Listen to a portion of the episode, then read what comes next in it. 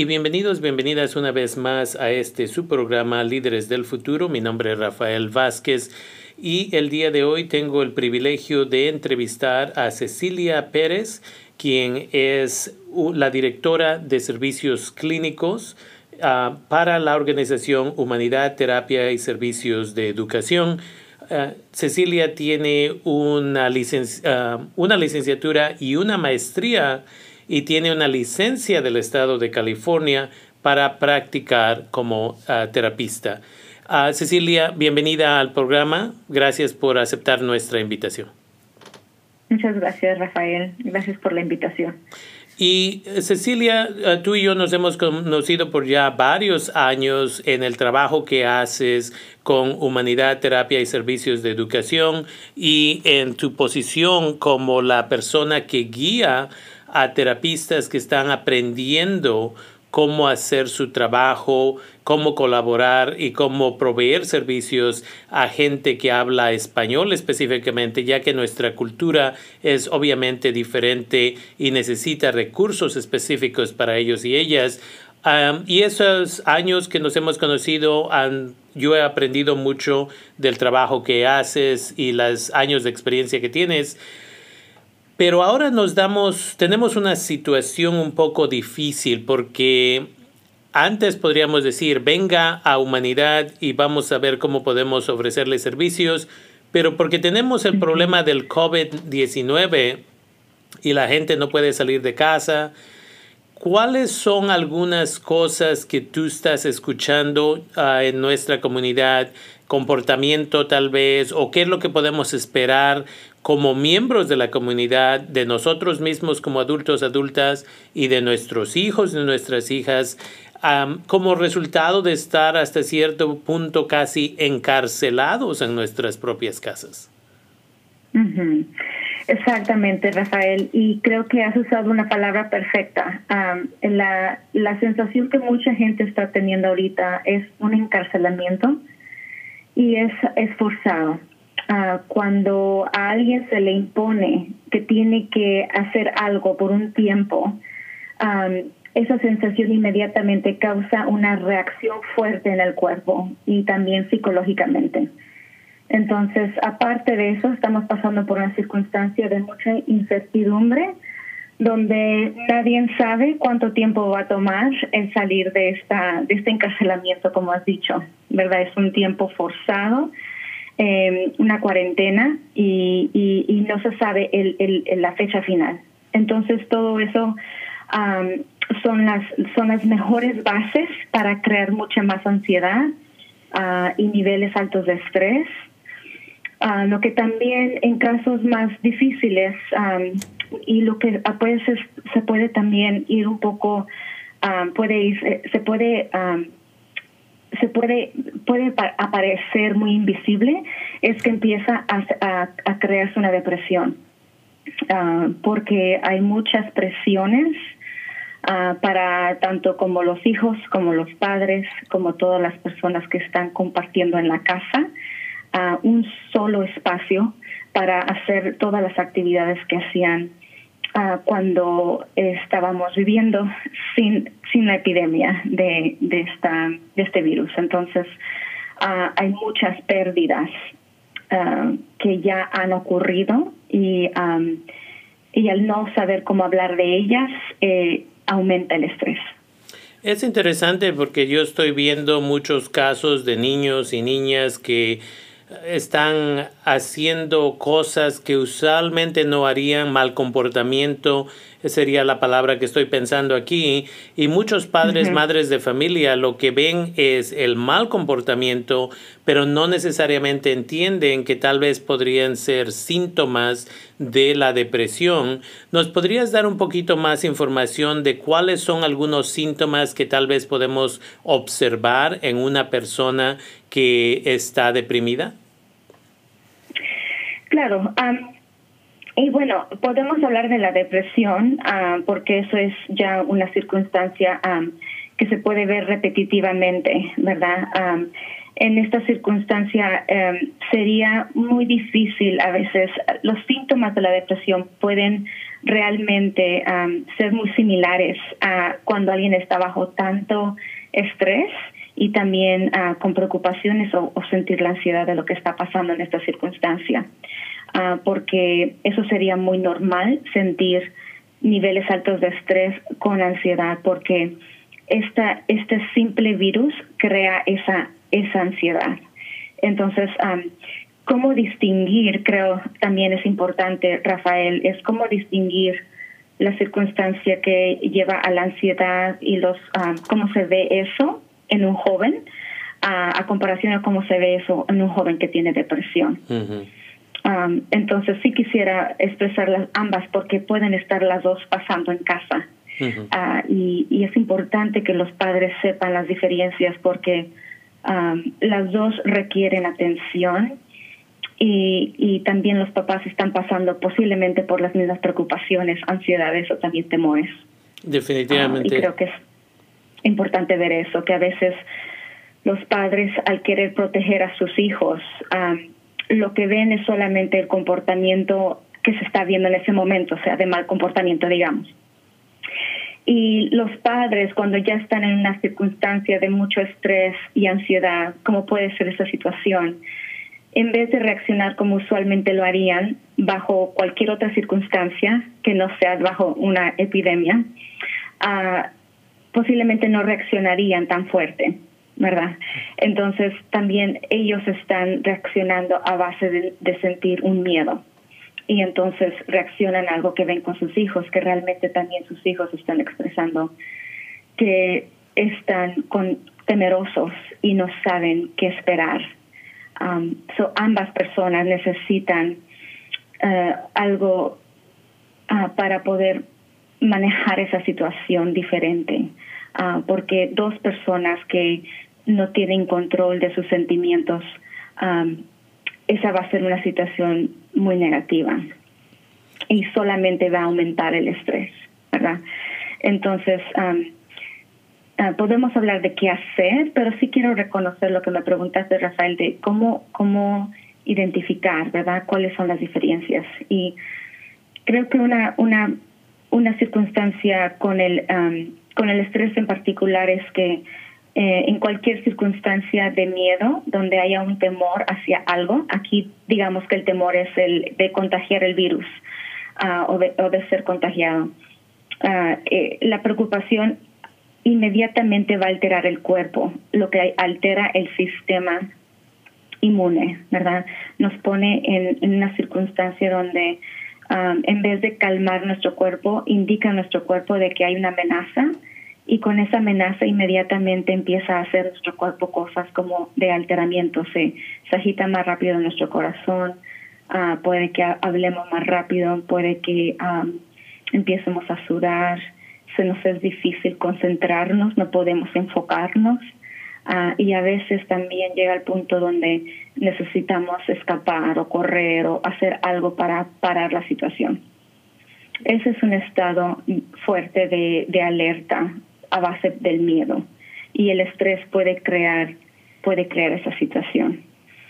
Entonces, eso es eso es algo que se puede ver también en los jóvenes que cuando tienen mucho estrés los jóvenes en vez de poder enfocarse, por ejemplo, en hacer sus trabajos o tareas, o incluso con cosas tan simples como si un padre le dice que tiene que hacer un, un quehacer en casa, Ah, va a ser muy difícil para que ese, ese joven lo haga, porque si está alterado su sistema, no va a poder enfocarse ni siquiera escuchar eh, lo que el padre le ha dicho que haga. Entonces, y mucho menos hacerlo. Y eso puede crear una circunstancia donde un padre de familia que sabe que esto es estrés puede estar reaccionando a al mal comportamiento sin saber que su hijo necesita un poco más de ayuda uh, para, para, para tranquilizar su cuerpo porque su cuerpo está uh, aterrorizado. Um, entonces, la diferencia, Rafael, en una circunstancia de, de, depresión es que a veces la depresión puede ser, um, uh, como te comenté, un poco más invisible. Ah, puede haber uh, lo que empieza a pasar como aislamiento de los jóvenes. Uh, esta es una situación donde todos están aislados, pero se pueden aislar aún más. Empiezan los jóvenes a hacer cosas que los padres incluso considerarían que, no, no le queda como parte de su carácter o personalidad. no comparten mucho, ah, quieren posiblemente solamente pasarse el tiempo en su cuarto, encerrados.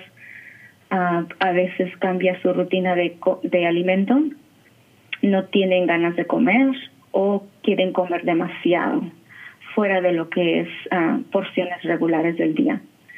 También ocurre que ah, cambia mucho eh, eh, la rutina de dormir y, no o no duermen lo suficiente o quieren pasarse todo el día dormidos. una de las circunstancias que también es muy común en un joven que está pasando por una depresión es que empiezan a tener pensamientos muy negativos y se pueden aferrar solamente a cosas negativas en, tanto lo que digan como lo que piensen como lo que hagan. Y con esto es eh, lo están haciendo saber a las personas que solamente están pensando negativamente. Ah, y en esa circunstancia también se puede ver mucha irritación. Entonces cualquier cosa que se le diga a ese joven que está deprimido lo puede llevar a irritarse mucho.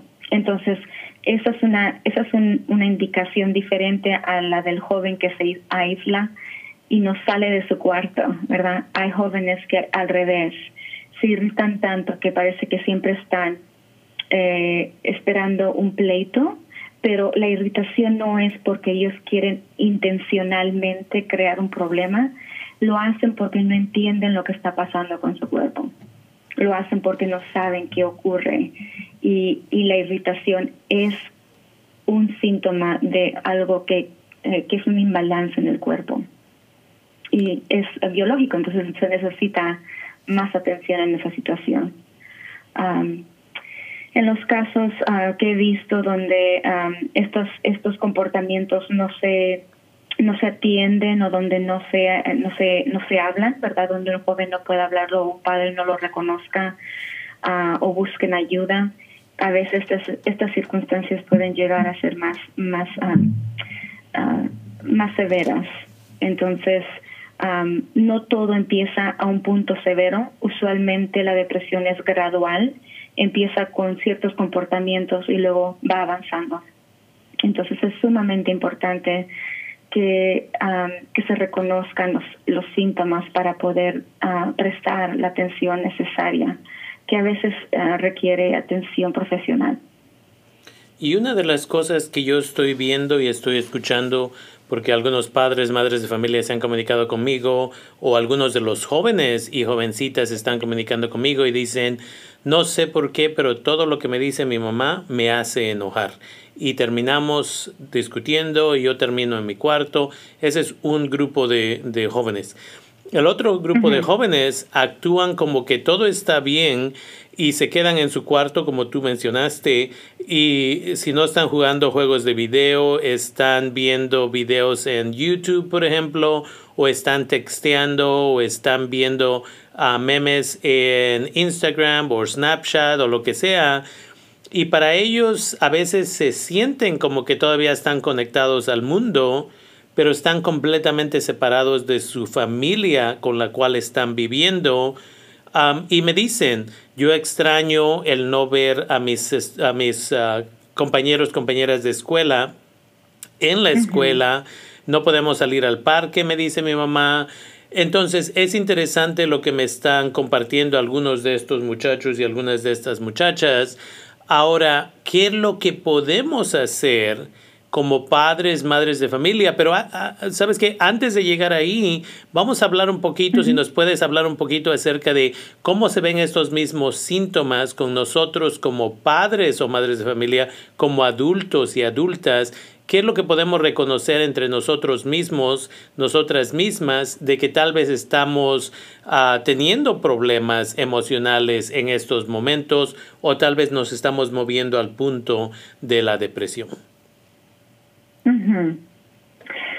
Sí, muy buena pregunta, Rafael. Creo que uh, respondiendo a ella, uh, es, una, es una pregunta que puede, se puede extender bastante, una respuesta que se puede extender bastante, porque uh, aquí es muy individual eh, las experiencias de cada padre, pero um, por supuesto a la vez son muy similares a la de los jóvenes. Es que se trata de, de, de reconocer primero, ¿verdad? ¿Qué es lo que uno está sintiendo que lo lleva a reaccionar? El, el tener estos sentimientos y estas reacciones de, de uh, perdón, uh, no reacciones, pero sentimientos como de frustración, de miedo, de pérdida, um, de, de, de, aislamiento, ¿verdad? Uh, incluso en la casa, estar, estando en casa se puede sentir mucho aburrimiento uh, porque ha cambiado la rutina que antes estaba establecida. Um, y al no tener lo que uno antes tenía o buscaba, ¿verdad? Para, para satisfacer a la persona, uh, sea esto la escuela, el trabajo, eh, el salir a, visitar a personas, el, ir a la comunidad, a, servir eh, en algún ministerio, el estar en, una iglesia, uh, ¿verdad? Eh, el, el, ir incluso a ver, ¿verdad? A un terapeuta para hacer sus servicios. Todo eso ha cambiado. Ahora todo se está dando en casi muchas cosas se han, se han, se han detenido. Entonces, esa sensación um, se puede llamar impotencia. ¿verdad? Hay como para padres se puede sentir mucha impotencia al no poder hacer las cosas que hacían antes y más si están ahorita cargando la presión de que han perdido trabajo, horas de trabajo o, no tienen cómo, cómo mantener el hogar. Ah, incluso para muchos padres de familia se les ha aumentado el, la nueva labor de ser maestros para sus hijos y que ahora tienen que dar su tiempo para también um, instruirles a cosas que antes solamente los maestros en las escuelas lo hacían. Entonces hay muchas nuevas presiones. Y igual, uh, regresamos a que en todas estas circunstancias, el saber cómo manejar y controlar las emociones es realmente la llave a saber cómo identificar cuando hay un problema o cuando um, hay una circunstancia que necesita más atención, como si tiene uno un hijo que está padeciendo por una, una depresión, ¿verdad? todo esto requiere que la persona, uh, digamos el padre de familia o la madre de familia, estén muy conscientes de qué están sintiendo, qué están pensando, y entonces a base de eso, qué los lleva a hacer. Ah, en, en, una palabra, eh, en mis terapias hablamos mucho de esto, se llama cómo, uh, cómo regular los sentimientos, ¿verdad? Si yo no sé cómo controlar lo que yo pienso o siento, entonces no voy a obtener las metas que yo tengo para, para largo plazo. Y eh, eso es algo que realmente, el saber regularizarnos como personas, realmente es una habilidad muy importante en la vida y es algo que también le podemos enseñar a nuestros hijos, ¿verdad? Cómo hacer eso. Uh, y entonces empieza por los padres, porque uh, los jóvenes incluso, uh, incluso en un momento donde están reaccionando fuerte, aún ven y están viendo cómo los adultos van a reaccionar, ¿verdad? Ellos van a imitar lo que vean y van a aprender eso. Entonces, si un adulto no puede regular sus emociones, lo que van a aprender los demás es lo que vean de ese adulto. Y ahí es donde, ahí es donde creo que es importante de que a veces como padres de familia, madres de familia, nunca muchos de nosotros, muchas de nosotras tal vez cuando nos, en, en, entre comillas, cuando nos mal comportábamos, nos regañaban, nos golpeaban nuestros padres, madres de familia, porque era simplemente lo que sabían. Y ahora estoy escuchando por varios padres de familia que me dicen lo mismo. Dicen, yo le digo a mi hijo que cuando yo estaba chiquita y me mal comportaba, a mí me golpeaban. Y yo no quiero golpear a mis hijos, pero no sé qué otra cosa hacer porque no se pueden comportar, porque continúan faltándome el respeto, esto y lo otro. Y por eso te hacía yo la pregunta anteriormente acerca de qué es los comportamientos, qué es lo que podemos ver de los niños, las niñas porque quiero que padres, madres de familia y otros adultos, tutores, tutoras entiendan que el comportamiento que están viendo es un síntoma de los problemas que están teniendo los niños, niñas, y que los niños, las niñas son niños buenos y eh, niñas buenas, pero están teniendo problemas ellos mismos, ellas mismas. Pero lo que me acabas de compartir también es importante de que muchos de nosotros como adultos, adultas, no estamos reconociendo que nosotros estamos siendo afectados y afectadas por el, mismo problema de estar encarcelados en casa por las 24 horas al día y con los niños ahí presentemente. Y como dices, ahora los padres son maestros, maestras también, y somos los terapistas de los niños, y somos los padres, y todo estamos haciendo, y simplemente es mucho para una persona. Sí, así es, es mucho. Entonces, um, el uno pueda ah, reconocer en casa, ¿verdad? La mejor, la mejor estrategia ¿verdad? Es, y sí hay cosas que se pueden hacer, ah, Rafael, para, esta, para manejar este, este nuevo nivel de estrés que todas las familias están viviendo, ¿verdad? Es que se trata primero en, en reconocer que todos, todos, ¿verdad? Estamos pasando por una circunstancia de alto estrés y de alta ansiedad.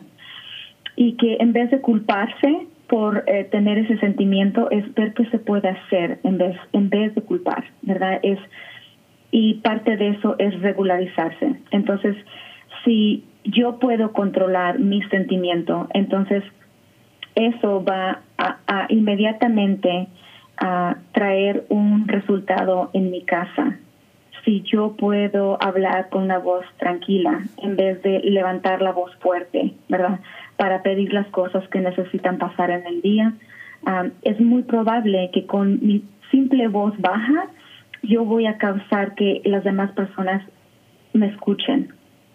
Ah, pero si mi voz es alta, lo que voy a causar en, un, en una familia, digamos, que ya está con este estrés, uh, los jóvenes están sintiendo la pérdida de su independencia, uh, están aburridos, están añorando sus amistades que veían en las escuelas, ¿verdad? sus metas que tenían para terminar un año.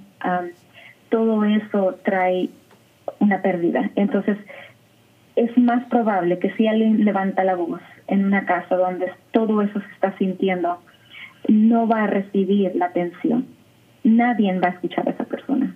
Más bien la van a evitar, ah, van a procurar mm, no hablar con esa persona, ¿verdad? Es más, cada quien se va, se va a retirar. Entonces, eso no es lo que va a causar un resultado positivo en la familia. ¿verdad? Entonces empieza con cosas que, que pueden verse como sencillas, pero tienen realmente un impacto fuerte. Ah, entonces, y, y, con eso también se trata de, de, parar lo que uno está haciendo uh, y, y, escucharse, ¿verdad? De, de que, de que los padres hagan las preguntas a los jóvenes y les, y les hagan la pregunta con sinceridad, ¿verdad? De, que si hay algo que quieran compartir, que es el momento de hablar. De, y de sentarse realmente, dejar todo a un lado y crear oportunidades para realmente convivir. Ah, y cuando yo digo convivir es ah, puede ser como crear nuevas rutinas en la casa. ¿verdad? La rutina es algo que realmente nos da estructura y nos ayuda a todos, tanto adultos como jóvenes como niños, el sentir una seguridad en casa, en sentir una seguridad cuando, cuando vamos a la escuela o estamos trabajando. Ah, en todos los lugares hay rutinas y hay estructuras de horas. Entonces, el crear eso en la casa realmente puede ayudar a hacer que vuelva a, hacerse sentir la seguridad. Y esa sensación ayuda también a que a que pueda uno expresar lo que siente en vez de estar reaccionando fuera de control. ¿Verdad? Cosas incluso como pasar tiempo juntos comiendo. Esa es una rutina, ¿verdad? Donde todos se sienten a la mesa y durante la comida se comparten algo, algo positivo que han hecho en el día o algo que les ha hecho sentir bien. y otras rutinas puede ser como asegurarse que todos apaguen la tecnología, ¿verdad? apaguen sus televisores, apaguen sus teléfonos a cierta hora del día y que entonces lo que siga sea un compartimiento en casa o una actividad nueva, ¿verdad? todo eso puede realmente fomentar una, un espacio en la casa de mucha más tranquilidad, porque eso es lo que realmente ahorita se ocupa en este tiempo. Y es interesante porque yo cuando trabajé hace 20, como 23 años, Trabajé en una casa de muchachos, todos hombres, tenían entre 14 y 17 años de edad. Algunos habían eh, estado en pandillas, algunos habían usado drogas y hecho otras cosas. y era interesante porque yo trabajaba con ellos y ellas en la tarde, de 2 de la tarde, de 3 de la tarde en realidad, a 11 de la noche, cuando se dormían pero esa conversación de la cual ah, tú mencionas ahorita era súper importante. El día empezaba con nosotros, los trabajadores, trabajadoras, que los íbamos a agarrar de la escuela, los traíamos a la casa, Inmediatamente todos nos teníamos que sentar alrededor de la mesa, los clientes y los trabajadores, y todos teníamos que encontrar algo positivo para decirle a cada una de las personas en la mesa. Y al principio con los jóvenes que eran nuevos al programa siempre eran cosas básicas como ah, me gustó los zapatos que te pusiste el día de hoy. Pero con los muchachos, muchachas que ya tenían meses viviendo en esa casa de jóvenes, era me gustó que no perdiste tu paciencia con el maestro cuando te estaba faltando el respeto. Yo hubiera perdido la paciencia, pero tú no lo hiciste, te estoy dando crédito. Y ese tipo de, de comunicación era tan importante y yo siempre me acuerdo de eso. Por eso cuando salgo a, la, a restaurantes, ahorita obviamente no, pero antes, cuando salía yo al restaurante a trabajar con muchachos, muchachas, estamos compartiendo una comida y la primera regla es no celulares, no distracciones, el tiempo es para nosotros, nosotras, y aquí vamos a convivir. Y eso eh, es importante de que en muchas familias a veces los niños están escuchando en un oído música en lo que están sentados en la mesa y no están poniendo atención a mamá, papá o quien tengan en casa. Y esa, si nos pudieras dar más información, yo diría, acerca de esta idea de convivencia, porque con humanidad, terapia y servicios de educación, ustedes tienen un programa de convivencia y tal vez algunas de las cosas que han hecho ustedes en este programa de convivencia con la comunidad se podrían implementar en casa en una forma de mini convivencia tal vez. Sí, gracias Rafael.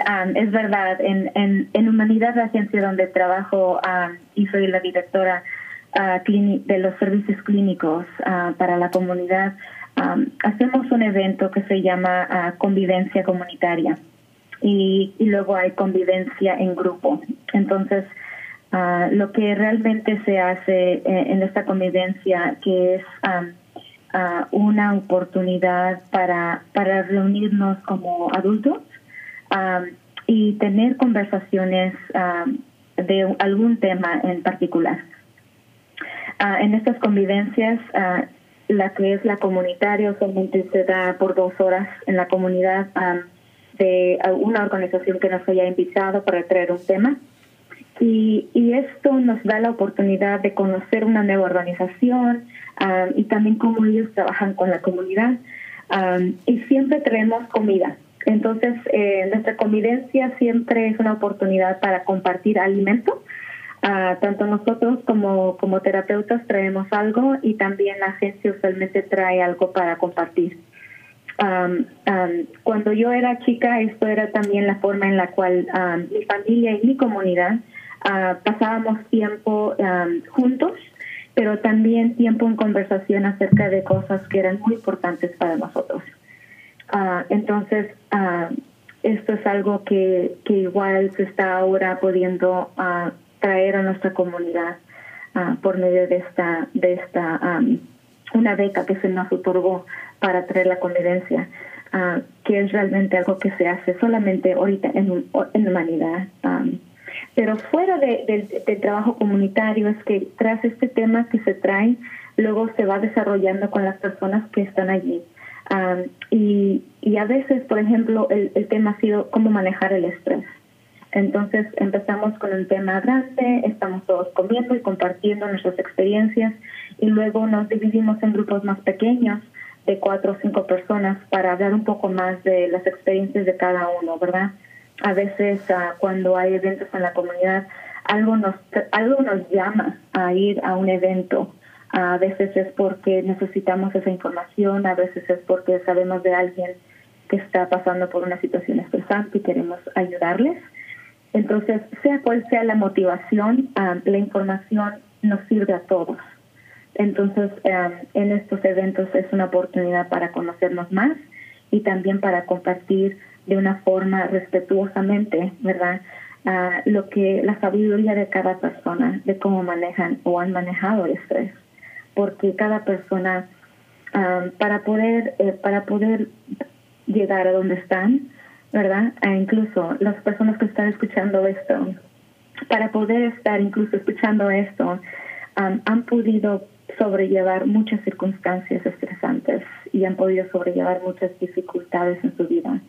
Y eh, ahí está también la llave para cómo encontrar la solución, ¿verdad? Entonces, a veces en las convivencias podemos ah, llegar a, esos momentos donde la conversación se profundiza y encontramos soluciones. Entonces, aparte del evento comunitario, tenemos la convivencia en grupo y en esa es son ocho semanas de hacer algo muy similar, pero se dirige igual con, con personas profesionales, terapeutas. yo las he hecho con otros compañeros de trabajo y profundizamos mucho más un tema por ocho semanas. Entonces, Ah, como tú decías y sugieres también, Rafael, creo que ah, la convivencia es algo que se puede hacer en, cualquier casa y no tiene que ser por dos horas, puede ser por media hora, puede ser por 15 minutos. creo que lo más importante es que si estamos pensando en crear rutinas en casa, es que si van a tratar de crear una convivencia, que lo traten de hacer uh, cada semana. Dense la oportunidad de de calarlo porque al principio si esto es algo nuevo no lo van a no lo necesita práctica verdad cualquier cosa nueva necesita práctica. Entonces fijar el tiempo decir por 30 minutos vamos para la mesa y vamos a hablar verdad y, y, y darse oportunidades entonces por 30 minutos de hablar. Y tras sigan practicando eso semana tras semana se va a ir haciendo más fácil y más fácil y es interesante porque una vez más los padres, madres de familia están necesitando este tipo de apoyo en estos momentos, necesitan saber una vez más qué comportamiento es hasta cierto punto normal, qué comportamiento de veras está poniendo un poco, uh, you know, no necesariamente peligroso, pero al mismo tiempo de que tenemos que poner ah, más atención. y una vez más, ah, creo que la sugerencia aquí es que como padres, madres de familia, no simplemente les demos celulares y tabletas y computadoras y videojuegos y que nos dejen en paz.